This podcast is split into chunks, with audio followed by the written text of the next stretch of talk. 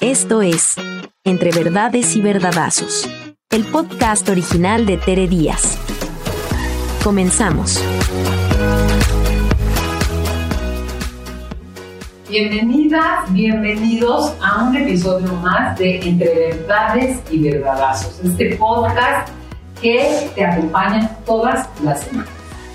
Pues hoy tenemos un tema que voy a poner atención. ¿eh? Se llama Escuchar a tu pareja clave para una buena relación. Y para eso invité a una terapeuta de psicoterapia de la Miriam Padilla, bienvenida. Nos vestimos iguales. Ayer en la noche nos estábamos hablando para coordinarnos, ¿verdad? De acuerdo. Miriam es maestra en terapia familiar, es maestra en bioética por la UNAM y está por terminar su doctorado. Tema que me da clases y reclases. Y bueno, introducir este tema maravilloso, Miriam, porque yo creo que damos por hecho que conocemos al otro. Dejamos de mirar curiosidad con curiosidad. Cuando la cosa se pone álgida, está diciendo algo y ya nos estamos preparando que le vamos a contestar. ¿Y cuántas cosas no hacemos y deshacemos para ayudar, mejorar, cursos, talleres, terapias? Oye, empecemos por escuchar. ¿Qué dice el otro? No quiere decir que yo consienta el todo, que yo esté de acuerdo, pero es una puerta indispensable de entrada para saber quién es, qué quiere, qué me está diciendo, cómo recibo aquello que está diciendo. Pero parece obvio, te estoy escuchando, hasta la gente contesta, no me digas, te estoy escuchando. No, no, a ver, yo a veces pregunto, ¿qué escuchaste? A ver, ¿qué dije? Y creo que a tantas cosas que nos ofrecen hoy para, para vivir en pareja, la escucha activa que se aprende, que es un arte que se desarrolla, es un elemento central. Gracias por estar aquí. Muchas gracias a ti. Gracias a ti. Pues me gustaría preguntarte, me gustaría que nos compartas porque han de saber que yo dejo muy la puerta abierta a que los invitados escuchen, elijan ciertos temas, porque como todos son expertos y profesionistas, a ver qué me quieres contar. Y te preguntaría, ¿por qué elegiste este tema? Bueno, pensé mucho que este tema me gustaría conversar aquí contigo y, es que creo que este es un tema recurrente que yo veo mucho en la consulta clínica pero que también lo veo en la vida cotidiana, ¿no? Y, en mi propia vida también, sin duda, ¿no? Y cuando estaba pensando en el tema, en el tema de, por qué es tan difícil escuchar, ¿no? Lo primero que se me ocurre pensar por qué es tan difícil escuchar tiene que ver con una condición desde mi perspectiva existencial. Es decir, algo que está ahí. Pues, Explícanos qué es existencial. Por ejemplo, el otro es un otro. Es decir, el otro tiene una historia que no es la mía tiene un cuerpo que no es el mío, tiene una perspectiva que no es la mía, ¿no? Tiene una vida que no, que no es la mía. Yo no sé todo del otro. El otro, y a veces lo perdemos mucho de vista, es un misterio para mí. Eso, y siempre es un misterio es central, porque ¿por qué asumo? Digo, muy arriera somos y en el camino andamos, pero ¿por qué asumo que tú vives, tú experimentas, tú percibes, tú sientes como yo? Entonces esto es central, decir, el otro es un genuino y auténtico otro ser. Es un otro. Es un misterio. Me fascinó que usaras la palabra misterio. Y a veces nos olvida que el otro es un misterio. No importa cuánto creamos que conocemos al otro, ni cuántos años de relación tengamos con el otro. El otro siempre, siempre, siempre, toda la vida va a permanecer siendo un misterio. Tan solo porque es un otro, ¿no? Mira, tú te has pasado. Digo, si uno no se acaba de entender a uno mismo ¿No te ha pasado que a veces dices, si la otra persona supiera lo que pienso, lo que siento? Como a veces es incomunicable lo que nos pasa. De acuerdo. Pero uno mismo lo dice, no tiene ni idea de quién soy. O sea, que esto confirma totalmente esto que nos estás. De acuerdo. Y no quiere decir que porque el otro sea un otro, todo está perdido, ¿no? Sino que cobrar conciencia de que el otro es un otro es importantísimo para cobrar conciencia de que tenemos que hacer un esfuerzo activo por tender un puente hacia el otro, ¿no? Sabiendo que el otro no soy yo, ni tiene por qué pensar como yo, ni sentir como yo. Entonces tenemos que involucrarnos activamente ni lo tengo que adivinar, ni que lo tengo que adivinar, ¿no? Pero ese puente, pues se inicia con la escucha. ¿De acuerdo? ¿No? Entonces, El otro es un otro, es distinto a mí, pero también es verdad, tenemos similitudes, es decir, estamos hermanados por ciertas características que compartimos en común. Entonces, es un extraño, pero también es familiar, ¿no? O sea, estos dos elementos conviven simultáneamente. Entonces, tan solo el otro de que somos ser humano, ya me, ya me hermano con el otro, ya comparto algo con él, ¿no? Entonces, tengo herramientas o elementos para tender un puente para escuchar al otro y comprender, ¿no? Pero también quiero pensar otra cosa aquí, que es, si el otro es un otro, yo escucho también desde un lugar particular. O sea, mi escucha, ¿no? Y mi vivencia también es particular. Y Esto cae en un, cae, en un lugar que tiene que ver conmigo. Claro, claro. Entonces, si yo sé que yo escucho desde una historia, yo escucho desde un cuerpo, yo escucho desde un lugar, en un momento vital en particular, entonces tengo que hacer un esfuerzo por poder entender e ir hacia el otro, ¿sí? Ir hacia otro, al menos con la imaginación. La imaginación es un, es un gran recurso para, con mi cabeza, con mi mente, tratar de entender lo que me está diciendo la otra persona desde ese lugar en particular, no, no desde el mío, porque a veces cuando estamos escuchando, cuando estamos conversando, yo estoy pensando en lo que estoy sintiendo, en lo que estoy pensando, de lo que el otro me está diciendo, en cuál es mi perspectiva de lo que el otro me está diciendo. En mis vivencias me hacen que las veo de cierto color. Exactamente. Pero no siempre hacemos este esfuerzo de, ¿por qué el otro me está diciendo lo que me está diciendo? Desde dónde me lo está diciendo y porque, aunque yo no esté de acuerdo, o no lo sienta así, o no lo viva así, lo que me está diciendo desde su lugar particular tiene todo el sentido del mundo. Aunque no esté de acuerdo, aunque yo no lo sienta igual, aunque Aunque me perturbe. Exacto. Exacto. ¿no? ¿Cómo observas tú? Eh, primero te preguntaría, ¿por qué es tan difícil ponernos en ese lugar? Porque esa otredad todos queremos sentirnos cercanos de los demás, confirmados, aceptados por los demás. Y cuando aparecen estas diferencias, nos resistimos, nos defendemos. Yo te preguntaría, en general, desde tu experiencia clínica, personal, como decías, ¿por qué es tan difícil escuchar? Yo pienso que otra, otra, otro elemento central aquí es que cuando estamos conversando, deseamos que el otro nos escuche.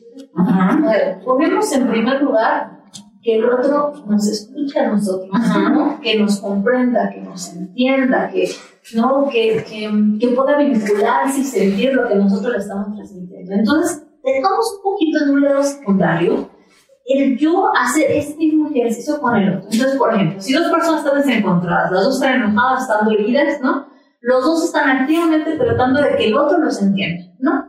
Y no hay mucho espacio para decir, a ver, voy a dejar lo que yo siento, un segundo, dos segundos a un lado para entender qué está diciendo el otro y que el otro también haga espacio para escuchar lo que yo le estoy diciendo, ¿no? Entonces, siempre nos ponemos, creo yo, como protagónicos en una conversación. Autocentralísimos. con, con, el deseo de que, de que el otro nos escuche y, y, damos poco espacio realmente a, a, a, darle entrada a lo que, lo que el otro está tratando de hacer, ¿no? Eso, eso para mí es un elemento central. El otro, que a mí me parece fundamental, que lo veo mucho, es que nos distraemos, ¿no? creo que en la conversación muchas veces la gente se distrae, ¿no? O está con el teléfono celular, que me parece un gran obstáculo para escuchar al otro, ¿no? No digo que no haya personas que puedan hacer sí, cosas a la vez. Pero un ratito, ¿eh? Tampoco, tampoco todo el tiempo. No, no es tan fácil, entonces ponemos obstáculos como un celular, o estamos viendo la tele, o estamos haciendo otra cosa, o te digo, sí, te estoy escuchando, pero estoy haciendo mil cosas, o no estoy dispuesto en ese momento para escuchar y no lo digo, o ya te entendí, ¿no? Sí, exactamente, y no te termino de escuchar, pero digo, sí, sí, sí, ya, ya, ya te capté, y lo que estoy entendiendo no tiene nada que ver con el otro, con lo que el otro me está diciendo, ¿no? Entonces, creo que un elemento fundamental es hacer el esfuerzo de verdaderamente ponerle atención al otro, dejar lo que estoy haciendo en ese momento y escucharlo, no solamente en el conflicto, sino en cualquier conversación cotidiana. Miriam, yo te comparto una experiencia de una, de alguna ocasión estaba platicando con alguien y era muy tarde y me dijo, ya, te vamos a parar porque ya no te estoy poniendo la atención que, que, que, mereces, ¿no? O sea, como decir, ya no puedo, no puedo ejercer esa, ajá, o tengo una prisa terrible, pero también decir, en vez de darle la avión al otro de, sí, ya te entendí, es, ahorita no tengo esta disposición, tiempo, energía de escucharte, porque si te escucho plenamente y sin distracciones, sí voy a pescar cosas De acuerdo, claro, claro. Y por eso otro elemento que yo considero fundamental es estar consciente de que existen las condiciones necesarias para poder Esto es Exacto. Hay, hay parejas, por ejemplo, que quieren resolver conflictos, entrar a la madrugada y que ya están los dos cansadísimos, a uno se les cierra el otro, ya no va a haber posibilidad. Oye, con ese dicho de las abuelitas de nunca se duerman enojados, no, yo les digo, duerman enojados. Claro. Porque no podemos acabar a las 4 de la mañana y en un razonamiento imposible. O la gente que de pasillo, ¿no? Oye, te aviso que, que, que no, no pienso ir a la cena de... ¿Por? O sea, las condiciones, ¿cuáles consideras tú en ese sentido que son necesarias? Por ejemplo, una, una fundamental es estar emocionalmente en, en, sintiéndote suficientemente bien, aunque estés enojado, sí. pero que te sientas para suficientemente bien para engancharte en una conversación, aunque es una conversación difícil, ¿no? Pero cuando uno ya está muy enojado, ya está muy cansado, ya está muy dolido, las conversaciones usualmente no salen bien. Es mejor esperar un poco a que se apaciguen las emociones y volver a conversar, ¿no? Porque las conversaciones se pueden volver verdaderamente conversaciones de locos, ¿no? Si ya, ya estoy enojado, ya estoy dolido, ya te estoy peleando lo que sea que me dices, porque ya no estoy en las condiciones para, para conversar. Otro, el momento, ¿no? Hay gente que no elige bien el momento para decirte algo que es importante y la otra persona tiene el derecho de estar en mil cosas, trabajando en una cuenta, qué sé yo, corriendo, buscar las, las, condiciones del contexto para poder conversar bien. Y yo diría otro elemento central, que es, yo hablo de, de conversar sensatamente, y me refiero a, a veces las personas conversamos con el fin de ganar una discusión. Ah, no, entonces ya, no entras a conversar. Demostrar que el otro está equivocado y que, ¿no? Lo que yo digo es lo correcto. Entonces, esa no es una conversación sensata para mí, ¿no? Porque entonces yo te voy a decir una de tonterías, ¿no? Para ganar la discusión. Y no vamos a llegar realmente a entendernos, ni al, fin último en ocasiones que es resolver un conflicto, sino vamos a quedar más unidos, más desgastados, más enojados. Entonces, involucrarte en una conversación sensatamente, o sea, realmente con las ganas de entender al otro y de resolver una situación si, si es que hay algo que resolver. ¿no? Oye, te digo algo que no viene al caso, pero sí viene al caso. ¿Cuánta gente habla de que es el narciso y el narciso y si es narcisista y no es narcisista? Y yo escuchando te decía, hay gente que nunca le interesa el otro. Hay gente que cree que todo lo sabe y que más bien tiene que aleccionar al otro. Yo creo que una pregunta muy importante es decir, bueno, un día puedo estar cansado, otro día puedo tener prisa, pero nunca, de veras nunca, tengo un genuino interés en conocer a ese otro como francés del principio. Es una gran, gran pregunta, ¿no? O la otra persona, de veras, jamás da cuenta de que va entendiendo, no quiere decir que esté de acuerdo, no quiere decir que me guste, pero hay una apertura a saber quién soy, a, escuchar lo que tengo que decir, porque yo creo que hay, fíjate, me estoy yendo a dos pasos adelante de todo esto que estás planteando, que es, hay gente que de veras, y digo, no quieres que sea, no, no tienes que ser un narciso de hueso colorado de título psiquiátrico, ¿verdad?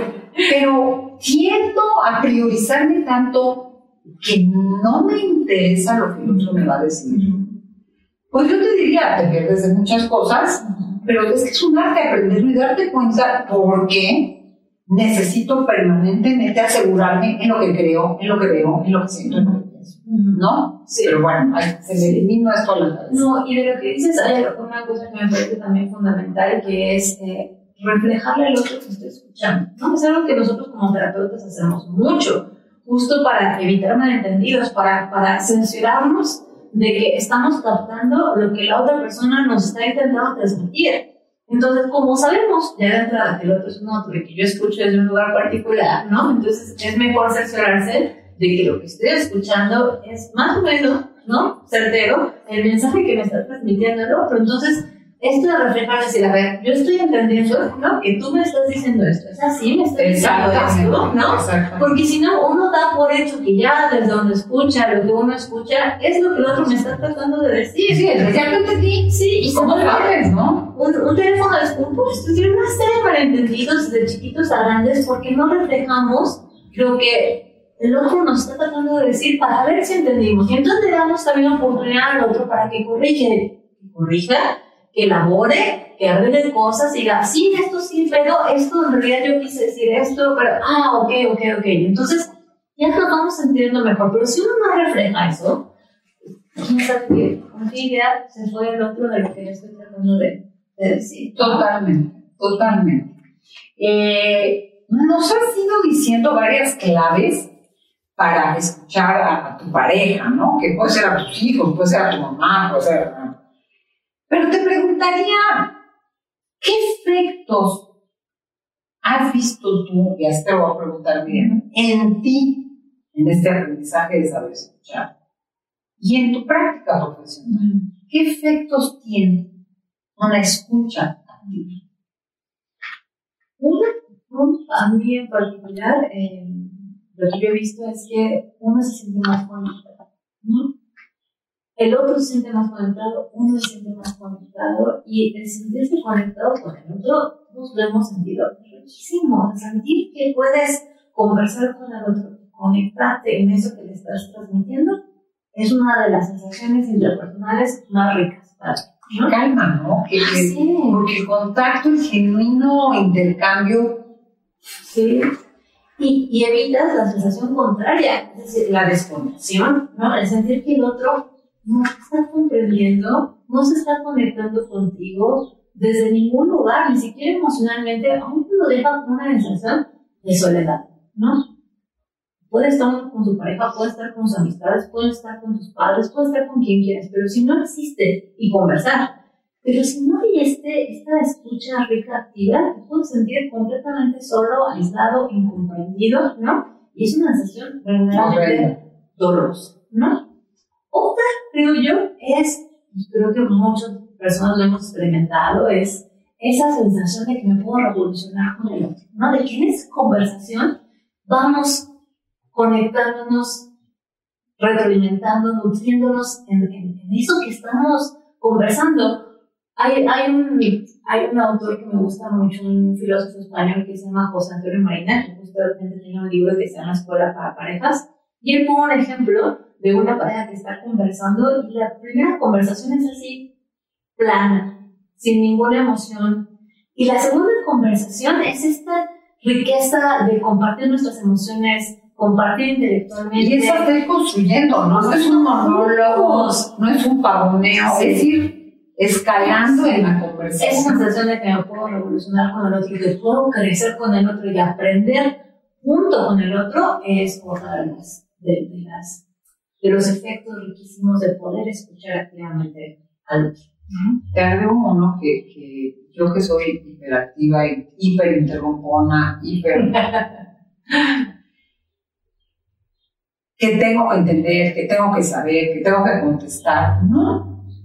Hay una cosa en donde de veras te, te colocas en el lugar que te toca porque ni tienes que saber todo, ni responder a todo, ni en la pura escucha dan contención. Y hay una cosa en donde uno mismo también te abres, porque cuando uno tiene que contestar, cuando uno tiene que decir, ah, estás en una cosa como de para adelante, entonces es como echarte para atrás y abrirte, que no solo genera paz, sino suelta y apuesta en la relación. Y creo que eso, eso es rico.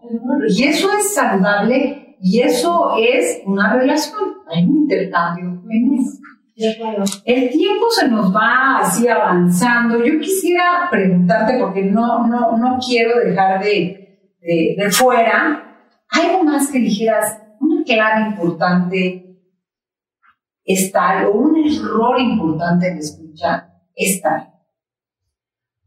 Ah, que te brinque, porque mira que le hemos sacado provecho al asunto, ¿eh?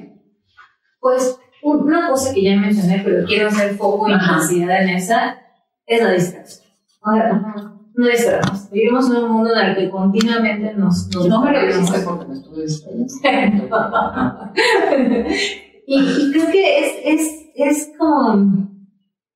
Si existiera el pecado, es un gran pecado distraerse, porque uno se pierde de lo que está sucediendo en ese momento. ¿no? O sea, una distracción, así como estás manejando y te distraes y puede ser mortal, en las relaciones interpersonales también distraerse es mortal. Te pierdes de la aquí y ahora con la otra persona y de lo que la otra persona está. Mira, ¿cuánta gente dice no en relaciones? Es que no lo escucha. Es que genuinamente no lo vi. Es que es que fueron tantos años y yo creía que lo sabía y que lo decía nada más como por mucho más. De acuerdo, de acuerdo. E incluso yo he visto que la gente está tan distraída en ocasiones que no sabe bien qué dijo o qué no dijo en la conversación. Ella misma. Ella misma. O sea, pasa un cierto tiempo, o días, pasa una hora, dos horas, y como no están involucrados activamente en la conversación, no, lo habré dicho, pero sí dije eso, pero no hice No están tan atentos ni del otro, ni de lo que él está diciendo o él está diciendo en una conversación. Entonces, para mí, un elemento clave es ¿Sabes qué ocurre? Que vivimos en una época que se han acortado los periodos de atención. Yo creo que tenemos que ir nada un poco, está bien, el mundo ha cambiado, pero hay que saber dónde, dónde podemos ejercitar lo contrario. No solo podemos ejercitarlo, se requiere, ¿no? de acuerdo. Se requiere. Miriam, podríamos seguir, seguir y seguir con este tema y seguirnos escuchando. Sí. Y bueno, hablar de la importancia de aprender las habilidades es algo que se aprende, es algo que se entrena, es algo que se ejercita, es algo que se perfecciona y que cuando lo empiezas a hacer captas la diferencia que hace en tu entender, en tu paz interna, en el lugar que le das al otro, en lo que esperas que el otro te dé también a ti. Y que impacta toda la relación. Estamos hablando de la pareja porque luego ahí se ponen las cosas más eh, floridas, pero en todo. Yo quiero recordarles, además de agradecerte, Miriam, que Miriam es terapeuta de psicoterapia en la montaña, que la pueden encontrar en nuestra página web y que pueden consultar, ¿no? Porque, repito, es maestra de terapia familiar, tiene una maestría en bioética y está por terminar su doctorado para esos dilemas de la vida. Y bueno, Miriam, gracias por habernos acompañado, gracias por estar aquí. También te pueden buscar además de en este podcast, ¿verdad? En Ciberdadazo, además de psicoterapia de la montaña, en eh, tu Insta, arroba, respiro-cotidiano. Es un blog personal. Es un blog personal, sí. Ay, qué maravilla, cuéntanos tantito. Pues es algo que inicié realmente hace poco y tiene que ver con, justo como su nombre lo dice, aquellos elementos que para mí en lo personal me dan un respiro a la ¿no? Que tiene que ver con la psicoterapia, con los libros, ¿no? Que es un gusto que compartimos, con nuestros animales de compañía, ¿no? Y, y por el gusto Es un gusto que también compartimos. Sí, ah, sí, es verdad, sí. Es verdad. Es verdad. Otro gusto compartimos, sí. Entonces, es, es, es mi co compañera de pupitre en el club de libro. La vez pasada tuvimos regalo. Estamos echando. Entonces, básicamente trata de eso, de los alimentos que nos pueden ayudar en la cotidianidad a encontrarse. Miriam, gracias, búsquenla, gracias por estar aquí. Nos tendremos que echar otro. Claro que sí, muchísimas gracias. Gracias. gracias. Hasta aquí llegamos con Entre Verdades y Verdadazos, con Tere Díaz. Nos escuchamos en el próximo capítulo.